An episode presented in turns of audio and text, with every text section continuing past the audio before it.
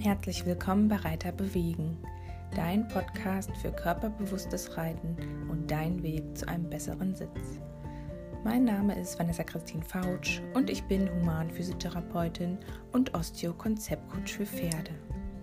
Mein Ziel ist es, dass sich jeder Reiter über seinen Sitz und die Hilfengebung beim Reiten bewusst wird und selbstständig in der Lage ist, effektiv daran zu arbeiten. Bist du bereit? Ich mache dich fit.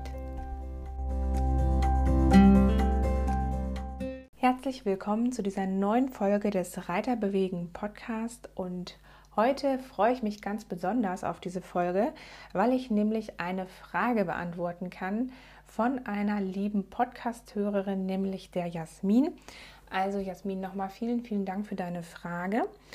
Und Jasmin hat mich gefragt, ob ich mal eine Folge machen kann zum Thema Reiten nach einem Bandscheibenvorfall. Und das mache ich natürlich gerne. Als Physiotherapeutin habe ich da ja auch eine gewisse Praxiserfahrung, einfach im Umgang mit Schmerzen, mit Bandscheibenvorfällen, mit Rückenproblemen und auch in der Art der Rehabilitation, wie man dem Schmerz begegnet und was man so auch alles machen kann, um natürlich bestmöglichen Bandscheibenvorfall zu verhindern. Und da will ich euch jetzt mal mitnehmen.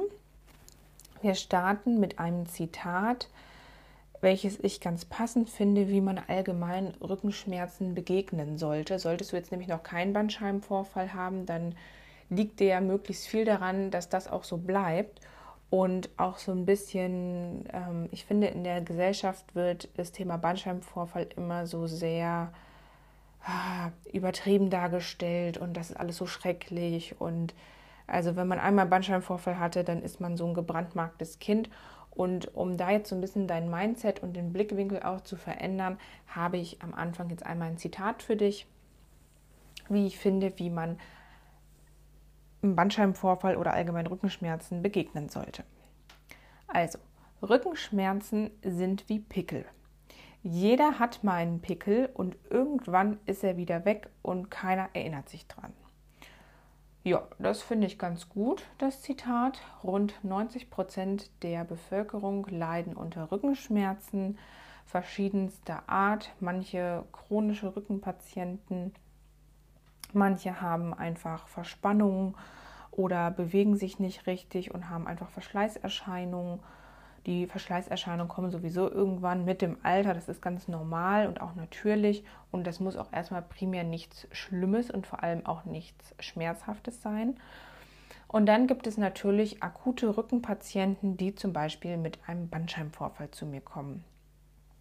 Und den allen sage ich immer gleich vorab, ja, ich verstehe ihre Schmerzen, ich verstehe die Sorgen, aber die Prognose, also die Heilungschancen, sind wirklich für Rückenschmerzen im Allgemeinen recht gut. Also da gibt es viel schlimmere Diagnosen, wenn irgendwelche inneren Organe betroffen sind oder irgendwelche Nervenverletzungen, irgendwelche Gehirnareale betroffen sind und wo einfach ja ein Zellschaden ist, was viel, viel schlimmer sind als so lapidare Rückenschmerzen. Und vielleicht kann dich dieses Zitat dazu bewegen, so ein bisschen deinen Blickwinkel auch zu ändern, was das Thema Rückenschmerzen angeht, ganz generell gesprochen, dass du einfach zukünftig ein bisschen optimistischer bist und so ein bisschen mehr Mut und Sicherheit gewinnst im Umgang mit Schmerzen und vor allem halt mit Rückenschmerzen, Bandscheibenvorfällen etc. Und damit du das kannst, ist es ja jetzt ganz wichtig, dass du verstehst, wie funktioniert überhaupt so eine Bandscheibe und ähm, ja, was kann ich denn auch vielleicht vorbeugend tun, damit es meinem Rücken gut geht und damit ich hoffentlich keinen Bandscheibenvorfall bekomme. Eine Bandscheibe besteht aus zwei Anteilen. In der Mitte ist ein gallertartiger Kern und außenrum ist ein Faserring. Das Ganze heißt auf schlau Nucleus pulposus und Annulus fibrosus. Das sind diese zwei Gewebearten, die die Bandscheibe bilden. Und ein Bewegungssegment der Wirbelsäule besteht immer aus einem Wirbel, einer Bandscheibe und noch einem Wirbel. Dabei kannst du dir das so vorstellen, wir nehmen mal das Burgerbrötchen so ein bisschen als Verbildlichung. Oben ist das Burgerbrötchen, dann kommt das Fleischpatty und unten kommt wieder ein Burgerbrötchen, beziehungsweise dann der untere Teil vom Brötchen. Und so ist ein Wirbelsäulensegment aufgebaut. Dann gibt es natürlich noch die Soße und den Salat beim richtigen Burger und deine Hände, die das umfassen. Und beim Modell der Wirbelsäule wäre es jetzt so, dass deine Hände links und rechts, die den Burger umfassen, das sind die Bänder, also eine Form der Stabilisation, Gewebe, welches dieses Konstrukt stabilisiert. Und dann nehmen wir jetzt einfach mal die Hände als Beispiel für die Bänder. Und die Soße, das wäre zum Beispiel jetzt der, die Flüssigkeit, die im inneren Kern der Bandscheibe ist, also im Nucleus pulposus. Also wenn da Ketchup auf dem Burger oder so ist, das wäre jetzt mal die Soße, die halt austreten kann. Bei der Wirbelsäule gibt es natürlich auch noch Nerven, die links und rechts heraushängen. Das können jetzt vielleicht irgendwelche ja, Sachen sein, die zusätzlich auf dem Burger drauf sind. Wenn du dir jetzt so Bacon vorstellst, so ein Cheeseburger mit Bacon, wo links und rechts so Baconstreifen raushängen, das könnten zum Beispiel die Nerven sein. Und dann hast du jetzt ein ganz gutes Bild im Kopf, wie so ein Bewegungssegment funktioniert, wo die Bandscheibe sich befindet. Und wenn du jetzt in den Burger so richtig herzhaft reinbeißt und versuchst, den Mund möglichst voll zu bekommen, weil du jedes Lebensmittel, was da drauf ist, in den Mund bekommen möchtest, dann ist es sehr wahrscheinlich, dass irgendwo die Soße rausquillt. Und dann nennen wir das Bandscheibenvorfall. Dann ist eine Gewalteinwirkung punktuell auf einer Seite und dann spritzt irgendwo die Soße raus. Und bei uns, bei der Bandscheibe, ist das jetzt nicht so, dass es rausspritzt oder dass die Bandscheibe rausfliegt. Nein, da passiert einfach nur eine Gewebsschädigung. Das heißt, dieser Kern, der ähm, ja, löst sich aus, löst sich auf oder verschiebt sich so ein bisschen, dass der so ein bisschen hervorwölbt. Dann haben wir eine Vorwölbung von der Bandscheibe und wenn er wirklich heraustritt, also der Kern aus dem Annulus fibrosus nach außen ins Gewebe sickert, dann haben wir einen Bandscheibenvorfall. Und manchmal ist es so, dass die Bandscheibe einreißt, dann hätte das hatte das Fleischpatty jetzt so einen Riss zum Beispiel, dass es außen das Fleischpatty beschädigt ist und innen noch heile ist. Oder es gibt auch Bandscheibenhernien, also auch so Aussackungen, die dann auch auf das umliegende Gewebe drücken. Und je nachdem, wo dieser Bandscheibenvorfall, sage ich jetzt mal so, drauf drückt, zum Beispiel auf den Bacon, also den Nerven, dann passieren Einschränkungen in der Sensibilität, hast vielleicht Ausstrahlung in den Beinen, im unteren Rücken, Kribbeln. Ähm, also es kommt zu einer Wurzelkompression oder auch durch die Schwellung und durch die Entzündung wird ja Platz verdrängt und je nachdem, wo dann die Schwellung draufdrückt, gibt es dann, wie gesagt, Sensibilitätsstörungen, Kennmuskelschwächen, also dass die Muskulatur nicht mehr gut ansteuerbar ist, dass vielleicht eine Fußheberschwäche entsteht bis hin tatsächlich zu Blasen- und Mastdarmstörungen. Das wären dann so die Komplikationen, die daraus resultieren und entstehen, wenn dieses Gewebe plus die Schwellung, weil Material geht kaputt und dann ähm, ist es beim Körper so geregelt, dass die Selbstheilungskräfte aktiviert werden. Der Schaden wird ja im Gehirn aufgenommen über die Rezeptoren und dann sagt das Gehirn erstmal, okay, schick mal ein bisschen Blut hin, damit das alles erstmal aufgenommen wird, damit die Zellen, die jetzt kaputt gegangen sind, recycelt werden können, damit tote Zellen, die abgestorben sind, übers Blut abtransportiert werden können. Also erstmal ein bisschen Blut rein und dann kommt es zu einer Anschwellung, Wärme, die Entzündungszeichen treten in Kraft und dann ist erstmal eine Raumforderung im Gewebe und je nachdem, welches Gewebe betroffen ist und wo die Bandscheibe oder dieser Vorfall, dieses Material draufdrückt, hat man dann auch die Symptome. Das heißt, Bandscheibenvorfall ist nicht Bandscheibenvorfall. Es gibt viele verschiedene Abstufungen und Facetten. Und deswegen ist es ganz normal, dass Person A sagt, auch bei mir Bandscheibenvorfall, ach ja, da hatte ich mal so vier Wochen was von, sechs Wochen, dann war wieder gut. Und andere Personen sagen, oh Gott, nie wieder, ich hatte das einmal, ich lag ein halbes Jahr flach und da hatte ich nur Probleme, nur Schmerzen. Und Person 3 sagt, oh Gott, ja, und ich musste sofort operiert werden, ich hatte taube Beine.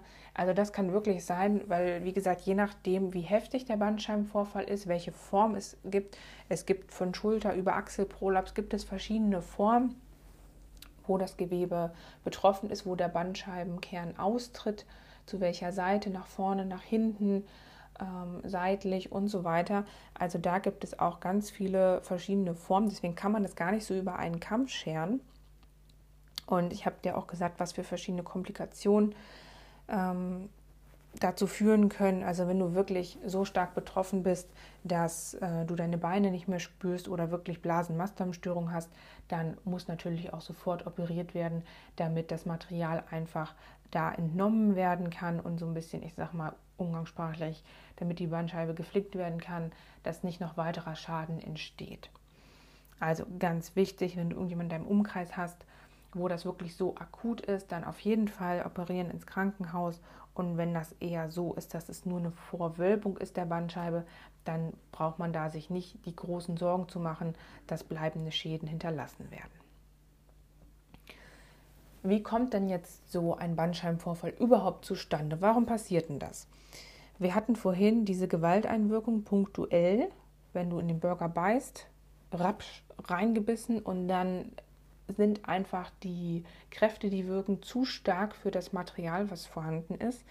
Wenn du jetzt aber langsam den Burger isst, ganz vorsichtig abbeißt und vielleicht mal links und rechts und so ein bisschen guckst, ah, da quillt gleich Soße draus, da lecke ich mal vorher ab, bevor es runtertropft, dann passiert ja nicht so viel. Also wenn du die Belastung anpasst und so ein bisschen verteilst, dann hast du ja nicht so ein krasses Ergebnis, dass dir irgendwie der Burger da zwischen dem Brot rausfliegt.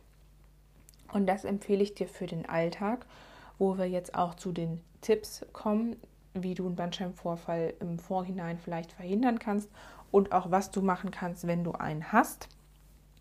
Und zwar starten wir mal damit, dass du dich bewegst. Ganz, ganz wichtig. Bewegung bringt nicht nur Stoffwechselaktivität und Ernährung der Bandscheibe, sondern Bewegung fördert auch die Durchblutung. Das heißt, alles, was durchblutet wird, da findet ein guter Stoffwechsel statt, das wird genutzt, das wird gebraucht und das bleibt in der Regel auch gesund. Also Bewegung ist ein ganz wichtiger Faktor, um einfach degenerative Veränderungen, die altersbedingt natürlich dann noch steigen. Also je älter du wirst, desto mehr wird das, desto schlechter wird auch dein Stoffwechsel.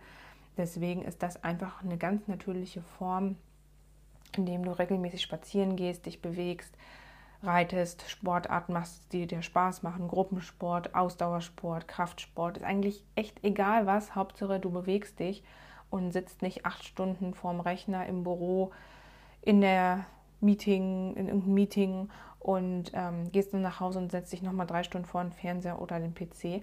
Also wirklich erster Punkt, Bewegung ist das A und O das klingt ist natürlich total klischeehaft aus dem Wort einer, aus dem Mund einer Physiotherapeutin, äh, diese Worte zu hören, aber es ist wirklich wahr. Bewegung ist der Grundstein dafür, dass es deinem Körper gut geht. Der Mensch ist auf Bewegung ausgerichtet. Und äh, eine einfache Form wäre auch, um das einfach zu tracken, dass du einen Schrittzähler benutzt. Es gibt ja verschiedene Uhren, dass du einfach eine gewisse Anzahl, diese 10.000 Schritte meinetwegen, dass du die wirklich täglich machst. Also Tipp 1 wäre auf jeden Fall, um einen Bandscheibenvorfall langfristig zu verhindern, Bewegung, nutze deinen Körper, nutze dein Potenzial, mache möglichst verschiedene Bewegungen. Und der Vorteil ist, wenn du dich viel bewegst und Sport machst, vielleicht auch den Rücken speziell trainierst mit Muskeltraining, dann hast du so eine Pufferfunktion, weil die Muskulatur ist aktiv, die ist vorhanden, das heißt, die macht ihren Job, die federt schon mal viele Bewegungen ab, wenn du vielleicht mal vom Fahrrad fliegst oder vom Pferd fliegst, dann puffert die Muskulatur schon mal die, Stürz, die Sturzkraft, die entsteht oder die, ähm, die Wucht, die dahinter ist, puffert das schon mal ein bisschen ab. Das Ganze kannst du natürlich machen unter physiotherapeutischer Anleitung oder suchst dir wirklich einen guten Personal Tra Trainer, der dich da unterstützt. Ähm, du kannst natürlich auch schauen, ob du irgendwelche Yogakurse online machst. Demnächst wird es auch ähm, so sein, dass ich online die Fitnessgymnastik anbiete und dass wir da dann auch zusammen dran arbeiten können. Fitnessgymnastik für Reiter soll online gehen, also wirklich achte auf deinen Körper, höre in ihn hinein, wie geht es mir, merke ich, okay, da zwickt es, dann geh dem auf dem Grund entweder durch regelmäßige sportliche Betätigung oder dass du dann halt wirklich einen Physiotherapeuten aufsuchst. Also ganz wichtig, das wäre schon Tipp 2, auch die Einstellung und die Selbstverantwortung für deinen Körper. Also, dass du wirklich darauf achtest, dass du dich natürlich gesund ernährst, Sport machst und auch wirklich schaust, okay, bin ich vielleicht komplett verspannt oder körperlich irgendwie so heruntergewirtschaftet, dann tu wirklich was für dich. Und man weiß ja selber eigentlich ganz gut, wo man da steht, ob man eine gesunde Lebensweise hat oder nicht.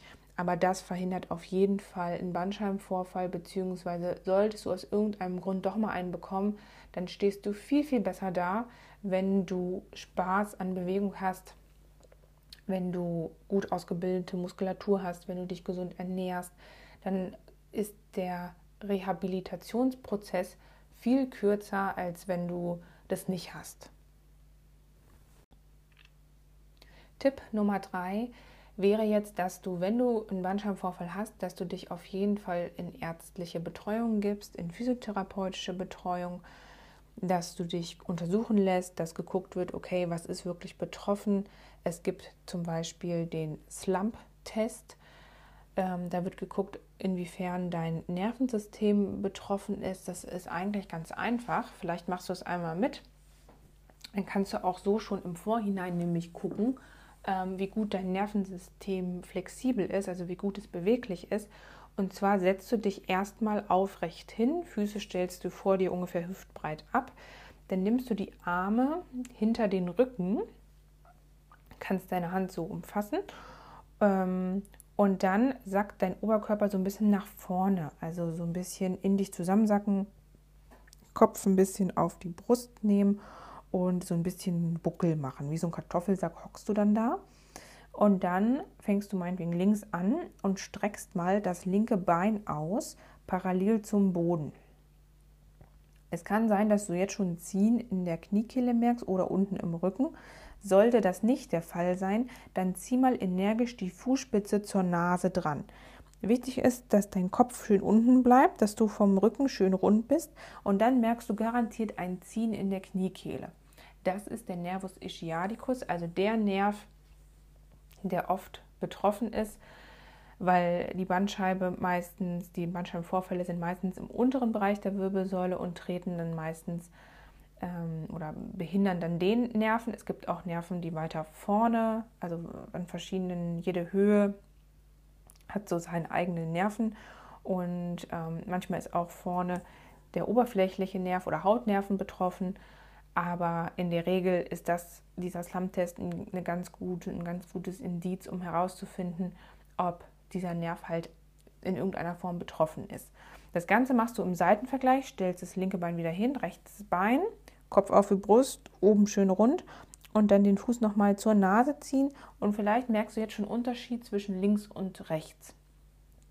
Dein Nervensystem soll nämlich schön in einer Hülle gleiten und äh, wenn das betroffen ist, dann äh, zieht es meistens oder du kriegst das Bein gar nicht nach oben. Je nachdem, als Therapeut steht man dann oft hinter dem Patienten und guckt dann nochmal, okay, wenn ich den Oberkörper ein bisschen anhebe, ob man dann eine Entlastung bekommt oder wenn ich drauf drücke, ob es irgendeine Veränderung ist, um zu gucken, ob die Bandscheibe betroffen ist und wie der Nerv halt, ob der betroffen ist oder nicht. Wenn du diese Eigenübung, diesen Eigentest jetzt machst, also den Slum-Test, dann kannst du jetzt den Fuß zur Nase ziehen und wieder wegstrecken, also so einen Ballerina-Fuß machen. Und dann kannst du in dieser Position mal bleiben und den Fuß ranziehen und wegstrecken. Ran, weg, ran, weg, ran, weg. Möglichst schnell, dass jetzt der Nerv anfängt, so ein bisschen in der Hülle zu gleiten. Also der geht jetzt ein bisschen, der slidet jetzt nach unten und nach oben und nach unten und nach oben. Wie so eine Banane, ähm, wo du so einen Bindfaden drüber legst über diese Rundung und dann immer so links, rechts ziehst. Kannst du dir das vorstellen? Da slidet dann der Nerv, das gesamte Nervensystem wird einmal auf Spannung gebracht und das kannst du als ähm, Übung machen, um äh, den Nerven einfach schön mobil zu halten, dass du so, ich sag mal, maximal zwei Minuten das machst, also 30 Sekunden bis zwei Minuten, nicht länger. Und ganz wichtig ist auch, dass du wirklich ähm, den Fuß schnell wieder aus der Position rausnimmst. Also es sollte wirklich so äh, Sekunde pro Sekunde oder alle zwei Sekunden die Fußposition wechseln. Also wirklich ranziehen, weg, ranziehen, weg, ranziehen, weg, ranziehen, weg. Ähm, dass der Nerv nicht irgendwo doll gehalten wird und oft zukommt. Weil dann ist er nämlich irgendwann genervt und das tut dann weh. Nerven, Nerven nämlich. Ähm, also das könntest du zum Beispiel tun, einfach prophylaktisch um den, die Nervengleitfähigkeit zu erhalten.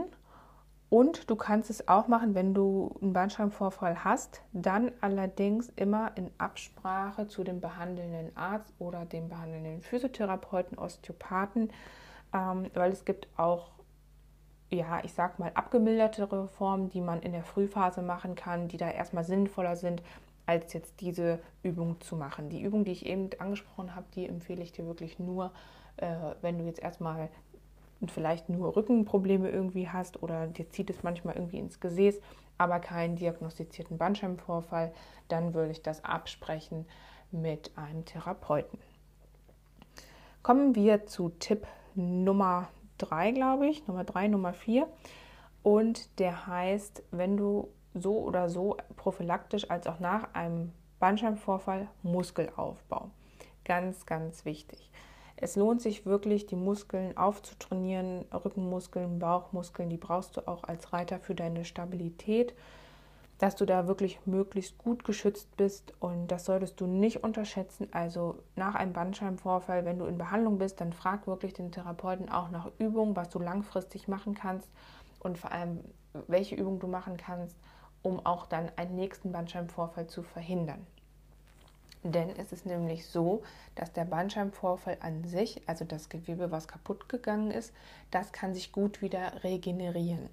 In der Regel braucht ein Bandscheibenvorfall in der Entzündungsphase bis zur Proliferationsphase, das ist so ab dem 21. Tag, wo dann die Wundheilung oder die, ähm, wo dann das Zusammenspiel der Zellen sich so verändert, dass das Gewebe die Heilung abgeschlossen hat. Also du musst dir jetzt so vorstellen, die kleinen äh, ja, Materialstückchen, die dann von dieser Bandscheibe abgesprungen sind oder die dann, also diese gallertartige Flüssigkeit, die dann ins Gewebe abgedriftet ist, die wird dann von den Zellen abtransportiert über das Blut. Da kommen dann die Makrophagen und fressen das auf weil das darf natürlich nicht im Gewebe liegen bleiben. Das wird dann verstoffwechselt und abtransportiert und es bauen sich neue Zellen auf, neue Bandscheibenzellen, die dann weiter den Job der Bandscheibe übernehmen. Und das dauert, das ist immer so ein bisschen an die Gewebstypen gebunden, dauert bei den Bandscheiben ungefähr 21 Tage und danach findet dann die Konsolidierungsphase, also die Umbauphase statt, wo dann das Gewebe auch wieder belastbarer wird. Und die gesamte Wundheilung, sagt man, ist immer nach einem Jahr abgeschlossen, also bis das Gewebe zu 100 Prozent wieder voll belastet werden kann, wie es ähm, am Anfang der Fall war. Meistens ist aber so, dass das, ich glaube, ähm, bis zum 64. Tag, je nachdem, man muss immer so ein bisschen gucken, ähm, manchmal auch so, ja, bis ein halbes Jahr, dass man sagt, okay, ab dann ist das Gewebe schon wieder gut belastbar und diese Endphase sozusagen geht wirklich 360 Tage, bis man sagt, das ist wieder auf 100 Prozent. Das mal so ein kleiner Abstecher zum Thema Wundheilung. Also die Bandscheibe kann sich wieder regenerieren und das auch relativ schnell. Wenn wir jetzt mal vergleichen mit normalen Bändern, Bänder sind nicht so gut ernährt wie das Bandscheibengewebe, die brauchen ein bisschen länger, die brauchen 42 Tage und Menisken, die im Knie sind, die brauchen sogar noch länger, die brauchen knapp zehn Wochen.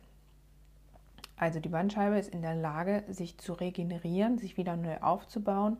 Es ist aber so, dass wenn an einer Stelle an deiner Wirbelsäule eine Bandscheibe, meinetwegen die Bandscheibe zwischen dem vierten und fünften Lendenwirbel, wenn die betroffen war, dann ist die Wahrscheinlichkeit natürlich hoch, dass wenn du irgendwann mal wieder einen Bandscheibenvorfall bekommen solltest, dass es an der gleichen Stelle ist.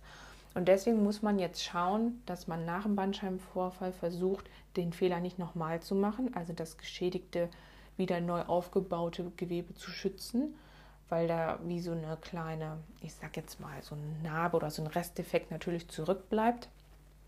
Also ganz wichtig, bau dir dann ein gutes Stabilisationskorsett auf durch Muskulatur, dass einfach auch alles gut durchblutet wird und dass dieser Bewegungskomplex, das Bewegungssegment, Wirbel, Bandscheibe, Wirbel, dass das gut funktioniert und auch stabil ist. Denn eine ganz häufige Ursache von Bandscheibenvorfällen ist eine Störung des sogenannten diskoligamentären Gleichgewichts. Du erinnerst dich an den Burger und die Hände, die links und rechts um den Burger fassen. Und die Bänder sind dann deine Hände in dem Fall und stabilisieren dieses Türmchen. Und im Alter ist es so, das ist dein normaler Prozess, dass du, dass die Bindungsfähigkeit der Bandscheibe an Wasser, dass die abnimmt. Das heißt, wir haben eine Höhenminderung der Bandscheibe. Deswegen laufen ältere Leute so ein bisschen ein. Vielleicht kennst du das von deiner Oma. Oh, ich bin vier Zentimeter eingelaufen. Früher war ich viel größer. Das liegt daran, dass das Wasser nicht mehr so gut im Körper gebunden werden kann, weil der Stoffwechsel einfach herabgefahren ist, weil sich alte Leute einfach nicht mehr so agil bewegen können ähm, wie junge Leute. Also so in der Regel, Ausnahmen bestätigen die Regel, aber so hauptsächlich, ne? ein 80-Jähriger macht in der Regel nicht so viel Sport oder körperliche Aktivierung wie vielleicht ein 20-Jähriger und hat auch nicht so viel Muskulatur mehr, außer er trainiert sie wirklich. Und deswegen der Tipp, Muskulatur trainieren. Ähm, genau, also die Bandscheibe degeneriert sozusagen und verliert an Höhe. Und deswegen ist schlackern dann so ein bisschen die Bänder. So kann man sich das vielleicht vorstellen. Also das System wird dadurch instabil und wenn ein System instabil ist, dann ist natürlich die Fehlerhäufigkeit, dass auch einfach mal ähm, ungepuffert durch jetzt einen Sprung oder wenn du vom Pferd fällst, oder ähm, wenn du eine schwere Last bewegst, irgendwie 25 Kilo Sack Futter trägst, dann kann natürlich dieses, dieser Bewegungskomplex, also das Bewegungssegment, kann das dann nicht halten. Es ist keine Muskulatur da, die Bänder sind locker, die Bandscheibe wurde nicht gut genug ernährt und bewegt und deswegen kann man dann den 25 Kilo Futtersack nicht mehr schleppen. Dieses Prinzip, dass die Bandscheibe an Höhe verliert, passiert auch, wenn du dich nicht bewegst. Also klar, ganz wichtig, damit die Bindungsfähigkeit von Wasser an der Bandscheibe erhalten bleibt, musst du dich bewegen. Use it or lose it, das ist das Prinzip. Also wirklich aktivieren, Durchblutung fördern, Stoffwechsel fördern, dann die Bandscheiben so ein bisschen, ich sag mal, durch den Stoffwechsel mit Wasser durchfluten, dass die schön prall sind und schön stabil sein können. Ja, das war jetzt so ein bisschen was zum Thema Bandscheibe, zum Thema Bandscheibenvorfall. Wie gesagt, ich wiederhole nochmal, es wird in der Gesellschaft viel zu viel ähm, Angst und Schrecken verbreitet und man wird irgendwie so als ja, halber Krüppel dargestellt, wenn man mal einen Bandscheibenvorfall hatte. Dem ist nicht so. Die Heilungschancen sind relativ gut bei entsprechender Bewegung, Therapie und auch dem Selbstmanagement, sprich Einstellung und Muskelaufbau. Da sind die Chancen relativ gut, dass du innerhalb weniger Monate eine gute Regenerationsphase hast von deinem Bandscheibenvorfall oder allgemein auch von Rückenproblemen. Und ähm, es gibt, wie gesagt, das darf man nicht vergessen, verschiedene Arten von Bandscheibenvorfällen, verschiedene Verläufe. Da muss immer individuell nachgeguckt werden. Und die Komplikationen sind ja dann auch weitreichend über Wurzelkompression, Sensibilitätsstörung, Blasenmastdarmstörung und dann sind natürlich auch Operationen total in Ordnung und angemessen. Wichtig ist zu verstehen, dass du die degenerativen Veränderungen selber aufhalten kannst und auch wenn sie schon bestehen oder wenn du schon öfter mal vielleicht auch schon einen zweiten Bandscheibenvorfall hast, oder hattest, dann weißt du jetzt hoffentlich, wie du dann zukünftig dem gegenüber trittst. Und ich hoffe, ja, ich konnte dir so ein bisschen einen kleinen Einblick geben, wie ich das handhabe mit den Patienten ähm, und dass wir möglichst schnell versuchen, wieder gut und vorsichtig zu bewegen. Oft starten wir dann so mit Bauchmuskelübungen und später kommen dann die Rückenmuskeln dazu. Erstmal reicht es vollkommen aus, wenn du, wenn du einen akuten Bandscheibenvorfall hast, wenn du dann die Schmerzmittel auch wirklich nimmst, weil die einfach auch eine abschwellende Wirkung haben und dann dich vorsichtig unter Anleitung vom Physiotherapeuten, vom Arzt bewegst und wieder dir die Zeit nimmst, bis die Bandscheibe aufgebaut ist und wieder recycelt ist und dann wirklich startest, um es besser zu machen, um deine Rückengesundheit voranzubringen und dich zu schützen. Ich hoffe, du konntest ein paar ja, Eindrücke mitnehmen, ein paar Tipps für dich umsetzen und dir hat die Folge gefallen. Ich freue mich natürlich, wenn du die Folge auch teilst, vielleicht an jemanden, der betroffen ist, dass wir ihm da beide drüber helfen können und so ein bisschen Mut zu sprechen können. Ansonsten freue ich mich, wenn du mir eine Bewertung da lässt, am besten bei Apple Podcast und mir einfach ein kleines Feedback da lässt. Und dann hören wir uns zur nächsten Reiterbewegung Podcast Folge. Hab Freude an Bewegung, dann hast du Freude am Reiten und ganz viel Erfolg für dich und dein Pferd. Liebe Grüße, Vanessa Christine Fautsch.